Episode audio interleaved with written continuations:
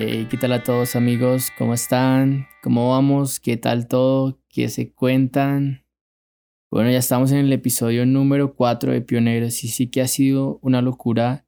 Y bueno, para los que están escuchando y entran aleatoriamente a este episodio, los invito a que se escuchen los anteriores o bueno, por lo menos la introducción para que se contextualicen un poco, ¿vale? Y bueno, antes de iniciar, quiero darle gracias a todos ustedes, de verdad que se han tomado un poco de su tiempo valioso para escuchar estas magníficas historias. Y también le quiero dar gracias en especial a la editorial Hukum, quienes a lo largo del tiempo se han dedicado a ofrecernos fantásticas biografías de varios misioneros. Hasta el momento de todos los episodios de Pioneros que he tomado hasta este, he tomado toda la información de esta editorial, así que amigos los invito de verdad a que cuando puedan aventarse uno de estos libros de la serie de oros cristianos de ayer y de hoy, de verdad se los, se los recomiendo mucho y de verdad van a ser también de grande bendición y conocimiento acerca de personas que decidieron seguir el llamado de Dios en sus vidas. Porque desde que era pequeño recuerdo bien que leo estas biografías y ahora es cuando les estoy dando un poco más de utilidad. Pero bueno amigos, a lo que vinimos, ¿verdad? el cuarto episodio de Pioneros, en esta ocasión, la vida de Cameron Townsend. Cameron o Cam nació en el año de 1896. Vivió en una familia granjera en Downey, California, un pueblo que queda cerca a Los Ángeles más o menos. toda su infancia vivió allí y pudo estudiar gracias a la ayuda de sus padres y de sus hermanas mayores. En 1914 terminó su estudio escolar y en otoño de ese mismo año iniciaría sus estudios universitarios. Estudiaría en el Occidental College gracias a una beca que le ofreció la iglesia presbiteriana. Cam hizo varias amistades allí en la universidad. Conoció al movimiento voluntario estudiantil, que era una organización que desafiaba a los alumnos a aventarse a lo desconocido en las misiones del mundo. Pero Cam no pensaba que las misiones eran algo para él. Y él creyó que su futuro en definitiva estaba en Norteamérica. En el año 1917, la Casa de la Biblia de Los Ángeles anunció que necesitaba vender Biblias en América del Centro o Centroamérica. Y Cam envió una carta de solicitud, pues igual el país estaba en guerra, por lo que él creía que no sería posible ir hacia allí, hacia Centroamérica. Pero luego de un mes le respondieron esta carta, esta solicitud, con la aceptación de ella. Y era hacia Guatemala, un país que hasta el momento era desconocido por completo para Cam. O Cameron, voy a decirle Cam en todo el episodio. Y luego de pedir permiso también a la Guardia Nacional estadounidense, el 15 de septiembre de 1917, a bordo del SS Perú, salió hacia Guatemala a sus 21 años de edad. Un viaje sin complicaciones que tardó solamente 18 días, cuando echaron anclas en San José de Guatemala. Cam viajó con un compañero del Occidental College, con Robbie, quien sería el compañero en toda su aventura en Guatemala.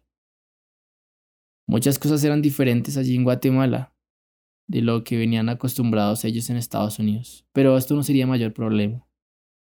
Partieron hacia Ciudad de Guatemala, donde les recibieron unos misioneros, y el primer mes fue adaptación a la comida, el idioma, costumbres y demás. Y aquí quiero invitar a Tere a que nos hable acerca del panorama de qué, de dónde viene Cameron, de qué época estadounidense viene, qué es Estados Unidos ya en el siglo XX. Así que Tere, háblanos un poco acerca de esto.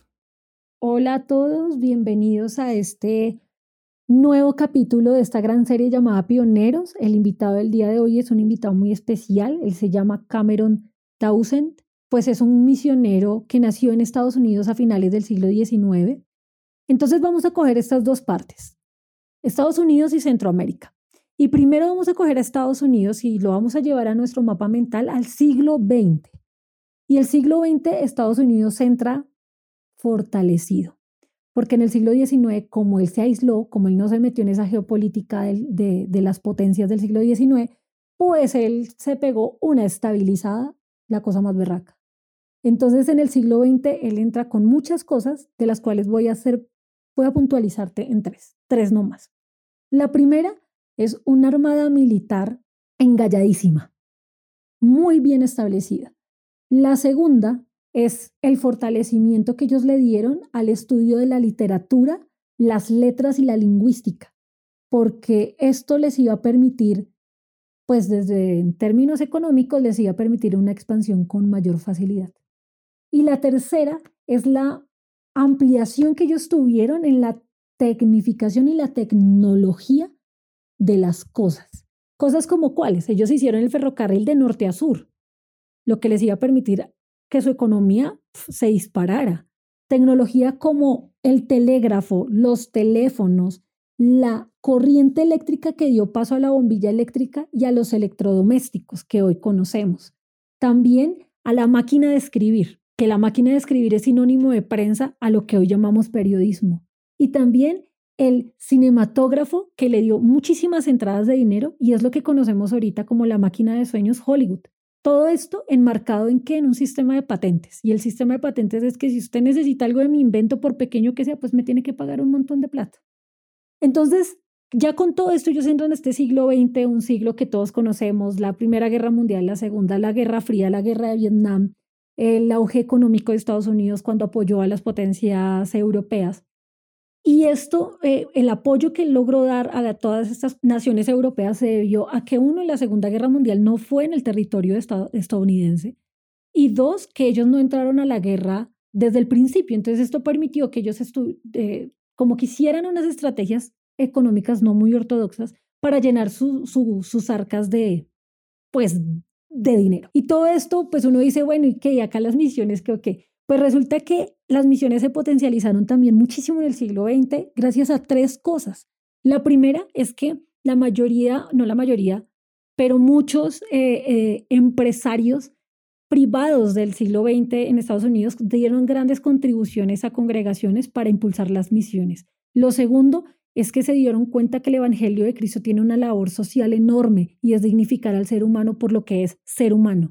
Y la tercera, el gran avivamiento que hubo en Los Ángeles, California, que logró dar pie para que se reconociera que el propósito de Dios sigue. Luego ya más adelantico vamos a hablar a cuál es esa zona de Centroamérica convulsionada también a la que entra este gran misionero del día de hoy, Cameron Townsend. Y bueno, con esto en mente y gracias Tere eh, por este aporte acerca de Estados Unidos eh, de la época. Ya eh, Cameron en Guatemala, su primera excursión fue hacia el poblado de Antigua, donde había una base de misión. Allí se dio cuenta que nunca había evangelizado a alguien y qué curioso esto, ¿no? Porque bueno, él tenía conocimiento de la palabra de Dios, pero nunca antes había hecho esto. Y bueno, ahora tenía que hacerlo en español. y en octubre de ese mismo año salió hacia San Antonio y hacia Santa Catalina, donde estaban los indígenas Cachiquel. Eran un grupo de indígenas que no sabían leer ni escribir en su propia lengua, solo podían hablarla. Cam no comprendía por qué lo habían enviado a un lugar a vender Biblias en español si prácticamente ninguna persona lo entendía. Pero aún así los domingos les predicaba a las personas en este lugar.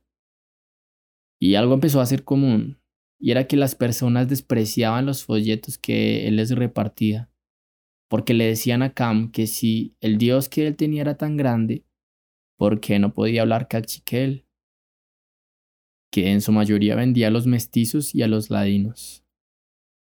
Hicieron excursiones con Roy por Nicaragua, por El Salvador, por Honduras. Durante esta excursión contrajeron la gripe española la famosa gripa española de 1918 y que por obra de Dios no les ocasionó el daño que a muchas personas sí les causó. Seguido de este recorrido, Cam seguía sintiendo la misma inquietud. El idioma era vital para llevar el evangelio a los cachiquel y para muchos indígenas de todas las zonas de Centroamérica, ya que estos no contaban con ninguna educación, pues no se les permitía estudiar y esto les hacía quedar inmersos en el fondo del balde de la sociedad.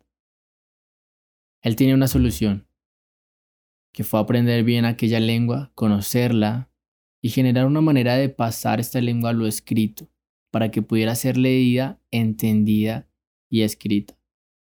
Aparte de esto, también quiso hacer una escuela donde pudiera educar a los niños indígenas, enseñándoles a escribir, leer y entender su propia lengua. Un plan que sí e, era fácil de trazar, pero no era tan fácil de ejecutar.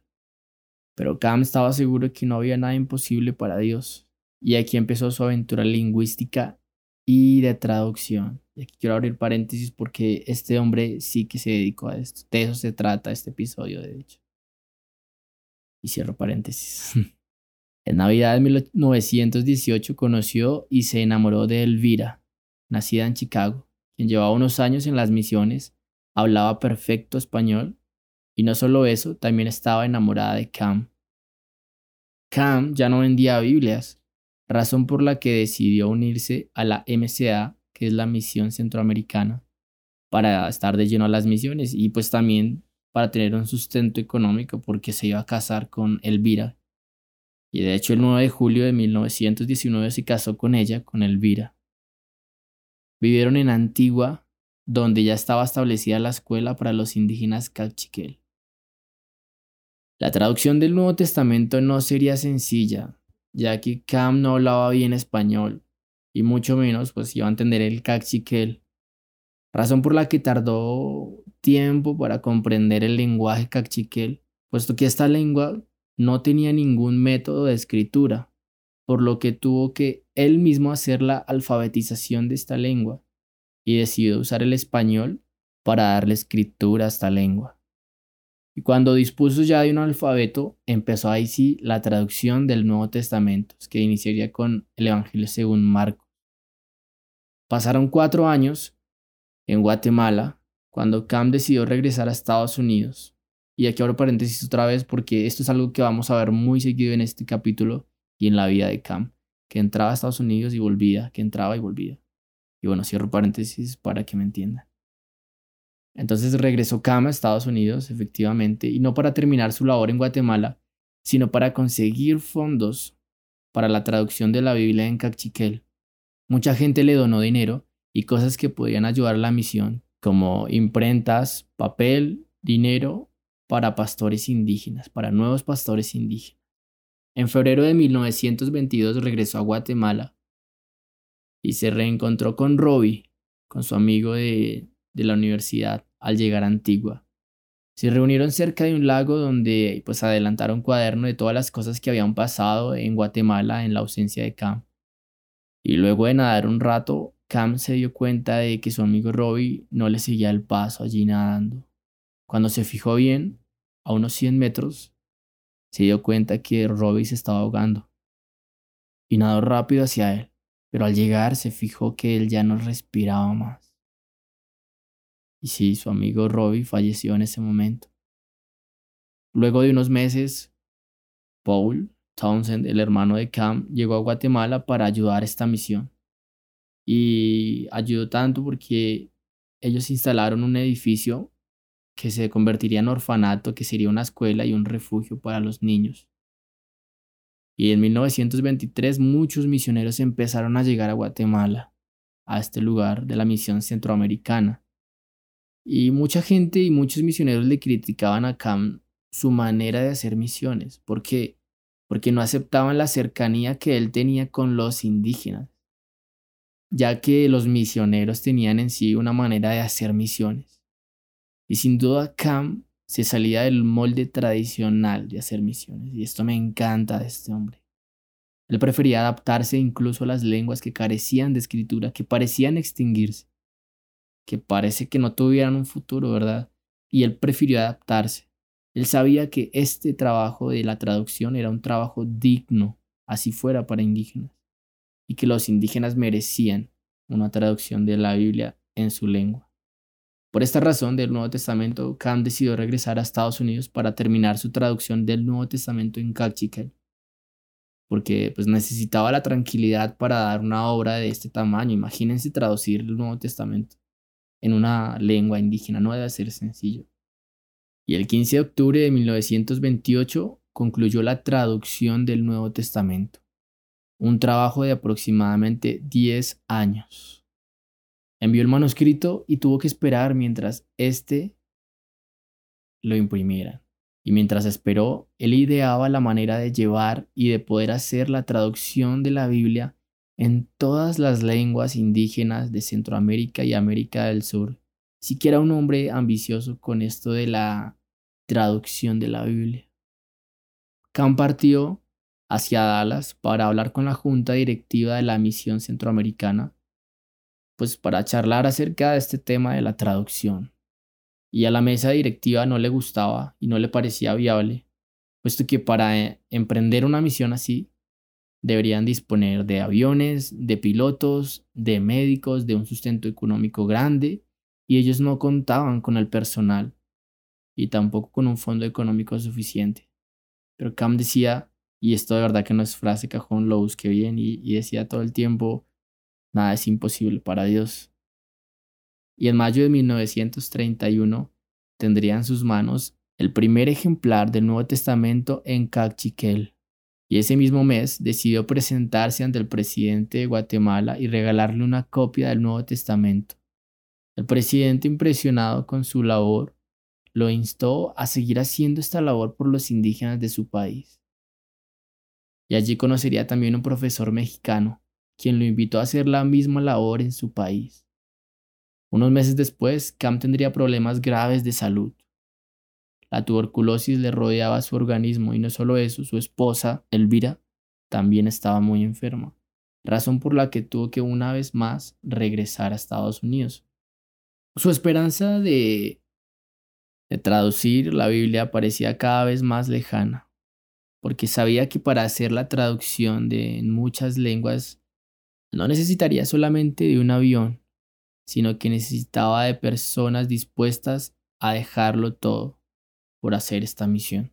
Instruir personas, misioneros, para llevar a cabo la traducción de la Biblia en las lenguas indígenas. Y este sí que sería un trabajo complicado, muy complicado. Y quiero que Tere nos hable acerca de por qué va a ser un trabajo complicado traducir la Biblia en los lenguajes indígenas. Qué tan fácil era llegar a los indígenas. Así que Tere, háblanos acerca de de, del panorama general de Centroamérica en esta época. Claro que sí, Matt. Y nos vamos entonces todos a coger nuestro mapa mental y vamos a ubicar Centroamérica. Vamos a empezar por ubicar a Panamá y vamos subiendo por Costa Rica, por Nicaragua, por El Salvador, por Honduras, Guatemala y por último México. Ese es Centroamérica, ese hilo continental que conecta a América del Norte con América del Sur. Pero para poderles hablar de qué fue lo que se encontró Cameron cuando llegó ahí en el siglo XX, pues les tengo que decir que es pura herencia española, porque ese sector fue, al igual que Latinoamérica, fue colonia española. En su momento se llamó el Virreinato de la Nueva España y luego la Capitanía de la Nueva España. Panamá hizo parte de la Nueva Granada, porque pues recuerden que Panamá se independizó de Colombia a principios del siglo XX apoyado por Estados Unidos para la construcción del Canal de Panamá, pero al final colonia española. Entonces, todo este Centroamérica tiene una herencia de todo tipo española. Y les voy a puntualizar tres. La primera es que Cameron llega a un contexto económico y político difícil, en donde unas élites, familias, élites, manejan tanto lo económico como lo político. Y esto es herencia española, porque cuando eran colonias españolas, eran unos colonos los que manejaban la economía, la política y esclavizaban a los negros y a los indígenas para llenar sus bolsillos de dinero. Otro punto con el que se encuentra Cameron es de tipo social y es porque eh, de las herencias más grandes que deja la colonia española es el mestizaje. ¿Qué es el mestizaje? La mezcla entre razas. En ese momento, entre españoles negros e indígenas. Y, y eso hace que se forme alrededor de eso una cultura totalmente diferente a la propia indígena, a la propia española y pues a la propia negra. Y de tipo cultural encontramos un rasgo bastante interesante que es el estatus que a través de la religión. Es decir, Cameron llega y se encuentra que la mayoría de esa población mestiza es católica romana. Y esto es herencia de la colonia española, porque los españoles llegaron a imponer la religión católica y romana. Y la, la religión católica y romana, ¿qué le daba a usted? Le daba ciudadanía, le daba reconocerse como ser humano. Entonces, ese, ese imaginario también llegó al siglo XX, aunque no, no, lo crean, pero es así. Llegó al siglo XX y, y, Cameron eh, se, se enfrentó con esto. Entonces se enfrenta, él, él, él empieza como a dimensionar que llega a un territorio totalmente convulsionado, que está todavía en búsqueda de esa identidad de Estado-nación y que dadas esas herencias de la colonia, pues no le ha sido fácil conseguirlo. Si ustedes van a buscar eh, información sobre El Salvador, sobre Nicaragua, sobre Guatemala. En el siglo XX, guerras civiles, pandillismo, violencia contra la mujer, violencia contra los indígenas, violencia contra los niños, porque son, son países que están muy convulsionados y muy empobrecidos. A todo esto llega nuestro misionero. Yo no sabría decirle si es mejor llegar a un país donde hay eh, solamente población autóctona o o no sé si es más difícil llegar a un país donde realmente encuentras población autóctona, pero adicional encuentras mucha población que, que está cargada de una cultura que llegaron a imponérsela a las malas. O sea, no, no sé, o sea, se los dejo para la reflexión. Lo único que sé es que llega con todas las ganas de llevar la palabra de Dios de buena forma, de llevar la palabra de salvación de forma sana y reconociendo a sí mismo las culturas a donde llega. Bueno, y con esto en mente, esto de llegar a las comunidades indígenas, México sería el lugar ideal para empezar con esta iniciativa de formación. Y en verano de 1933, luego de que Cam ya estaba recuperado, tomó la decisión de ir a México sin su esposa, hacia un campamento, lugar donde formaría a lingüistas y luego les enviaría a las comunidades indígenas. El camino para llegar a México y poder establecer esta decisión no sería sencillo, pues los dirigentes eran muy reacios con las misiones protestantes debido al daño que algunas otras misiones hicieron en México, como ya escuchamos. Cam conocía a varios dirigentes en Centroamérica, quienes conocían su trabajo como en Guatemala, así que pudo ir empezando su labor en México, sobre todo en las zonas rurales, su deseo de poder entregarle a los indígenas Biblias en su lengua no paraba. Él conocía el poder de la palabra de Dios en la vida de las personas. Visitó escuelas rurales en Chiapas, Campeche, Tabasco, Veracruz, Morelos, Oaxaca y Yucatán. Tomaba nota de la educación de los indígenas y aprendía todo lo que podía los indígenas en México. Pero estos viajes tuvieron que parar al enterarse que su esposa estaba enferma de nuevo en Chicago. Cam regresó a Estados Unidos, exactamente a Arkansas, mientras Elvira se recuperaba.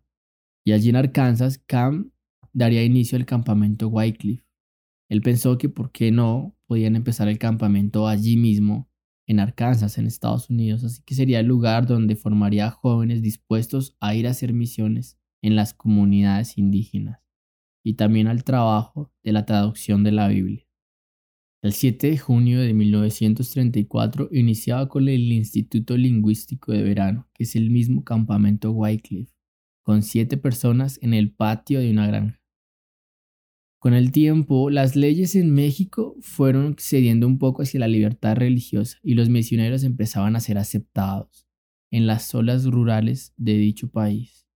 Pero aquí quiero aclarar un poco, era que los lingüistas eran aceptados más fáciles porque sabían los gobiernos que era una manera en que los indígenas pudieran avanzar, progresar en muchas cosas.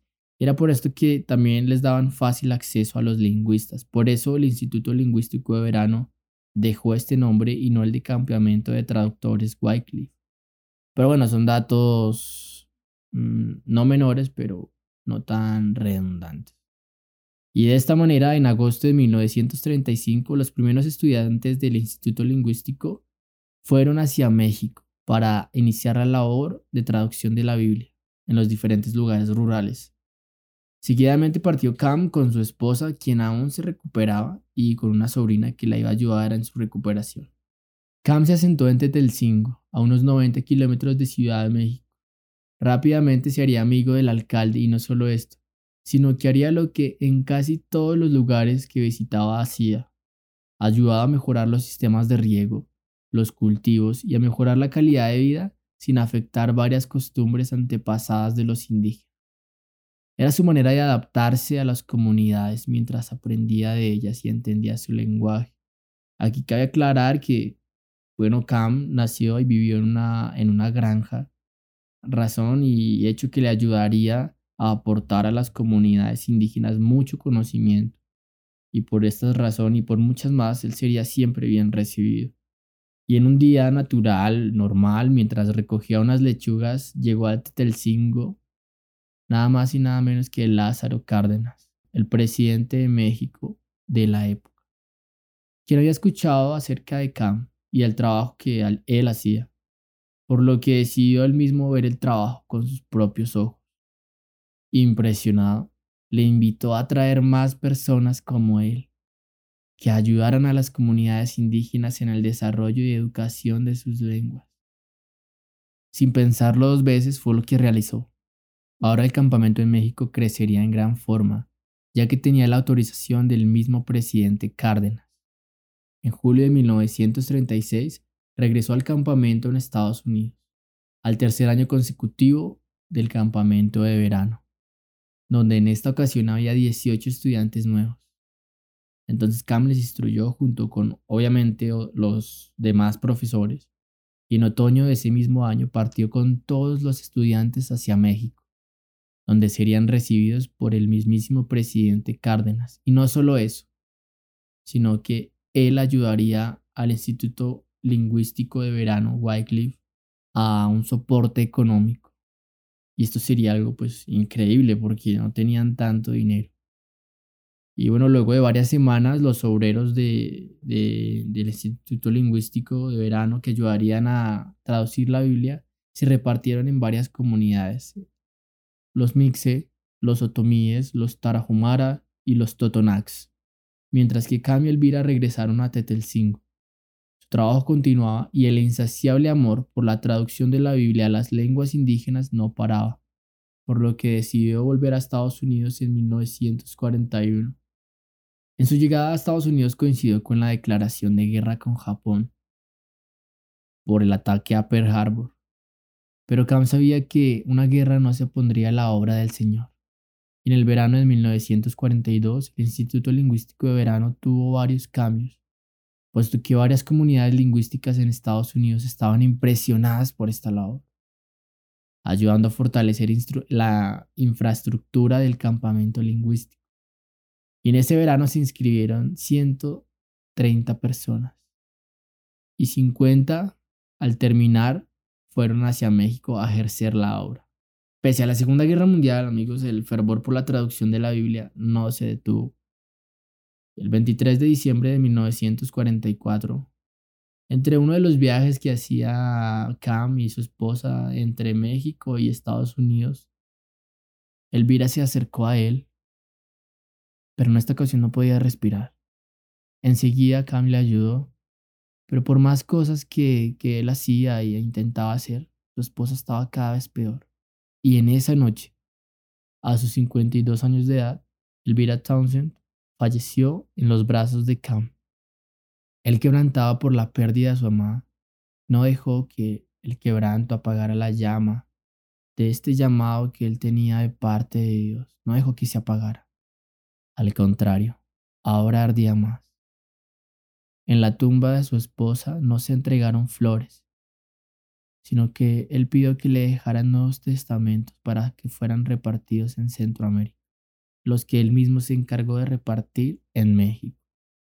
Luego de la muerte de su esposa visitó Perú, sobrevoló por los Andes, se adentró en la selva amazónica, conoció muchos misioneros y también conoció la manera en que se estaban llevando a cabo las misiones y la traducción de la Biblia al lenguaje indígena.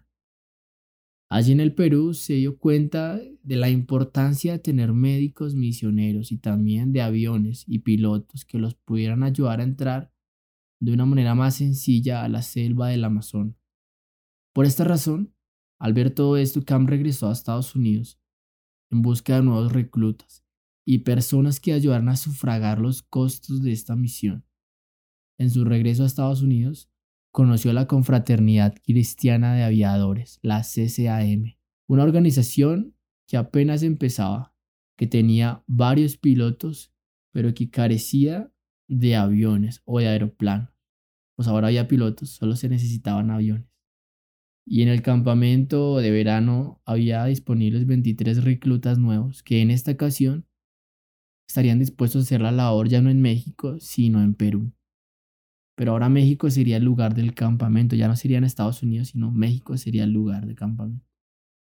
Luego de un tiempo, Cam conoció a Elaine, con quien llevaba unos meses hablando. Se reencontró con ella allí en Estados Unidos para formalizar la relación que empezaba a tener. Elaine fue una de las primeras misioneras que fue a México a empezar la obra de la traducción. Cuando regresaron a México, Cam y Elaine y todos los reclutas duraron allí unos meses antes de salir a Perú. Y el 4 de abril de 1946 se casó Cam y Elaine. Y cinco días después salieron todos hacia Perú. Vivieron cerca del río Aguaitía, en la selva amazónica, donde dejaron la base de la misión en Perú. Unos años más tarde tuvieron su primera hija, Grace, y a los 50 años Cam fue padre por primera vez. En verano de 1947 regresaron a México para el campamento de verano y allí tenían nuevos conocimientos que aportarle a todos los nuevos reclutas. Todo el conocimiento que tenía Elaine y Cam pues, eran importantes porque eran conocimientos nuevos. Así que ellos eran nuevamente profesores y tutores de los nuevos reclutas. El tiempo pasó en el campamento y de regreso a Perú, en el ascenso del avión, uno de los motores del avión se rompió y el avión cayó. Ninguno de ellos murió, pero tuvieron que quedarse en México para recuperarse. Y tan pronto Cam se recuperó, viajó a Estados Unidos para checar los campamentos que habían allí y también para hablar con la junta directiva para futuras bases de campamentos traductores en el mundo. En mayo de 1948 tuvo una segunda hija, Joy. Y también en esta época el Fondo Monetario del Instituto Lingüístico de Verano y de Traductores Wycliffe empezó a crecer ya que se habían publicado varios libros y no solo eso, mucha gente se interesaba en la labor de estos misioneros, en que los misioneros hacían. Ya contaban con el dinero suficiente para hacerse de un aeroplano. Y el 28 de diciembre de 1949 nació su tercera hija, Lainet. Pasó el tiempo y en 1950 se publicó O por mil lenguas, un documental que muestra el trabajo de toda la comunidad de traductores misioneros, de todo lo que se estaba llevando a cabo. Un documental que ayudó a que toda esta misión fuera aún más conocida y también que muchos estadounidenses supieran el trabajo que se estaba realizando. También de la necesidad que había de traducir la Biblia a los diferentes lenguajes indígenas de América Latina. La obra de traductores Wycliffe continuó creciendo con los años. Se iniciaron muchos proyectos en diferentes países y muchas personas también se unían para llevar la palabra a los lenguajes menos mencionados en todo el mundo. En Navidad de 1950 contaban con cuatro aeroplanos y con más de 280 obreros por todo el mundo.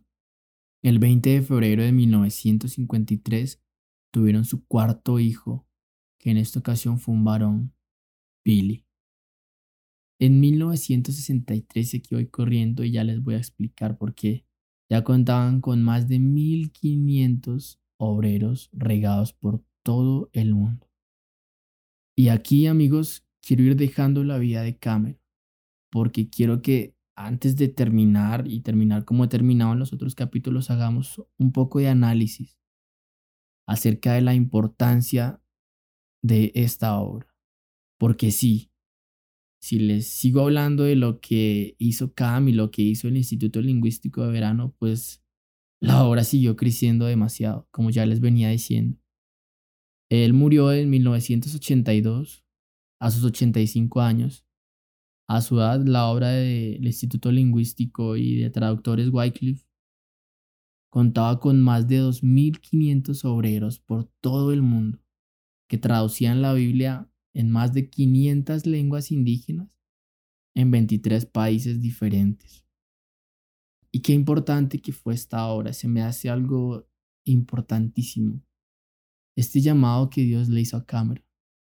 Y este episodio, a diferencia de los demás, tiene que ver un poco más con nosotros, como latinos, como andinos, como hermanos que somos.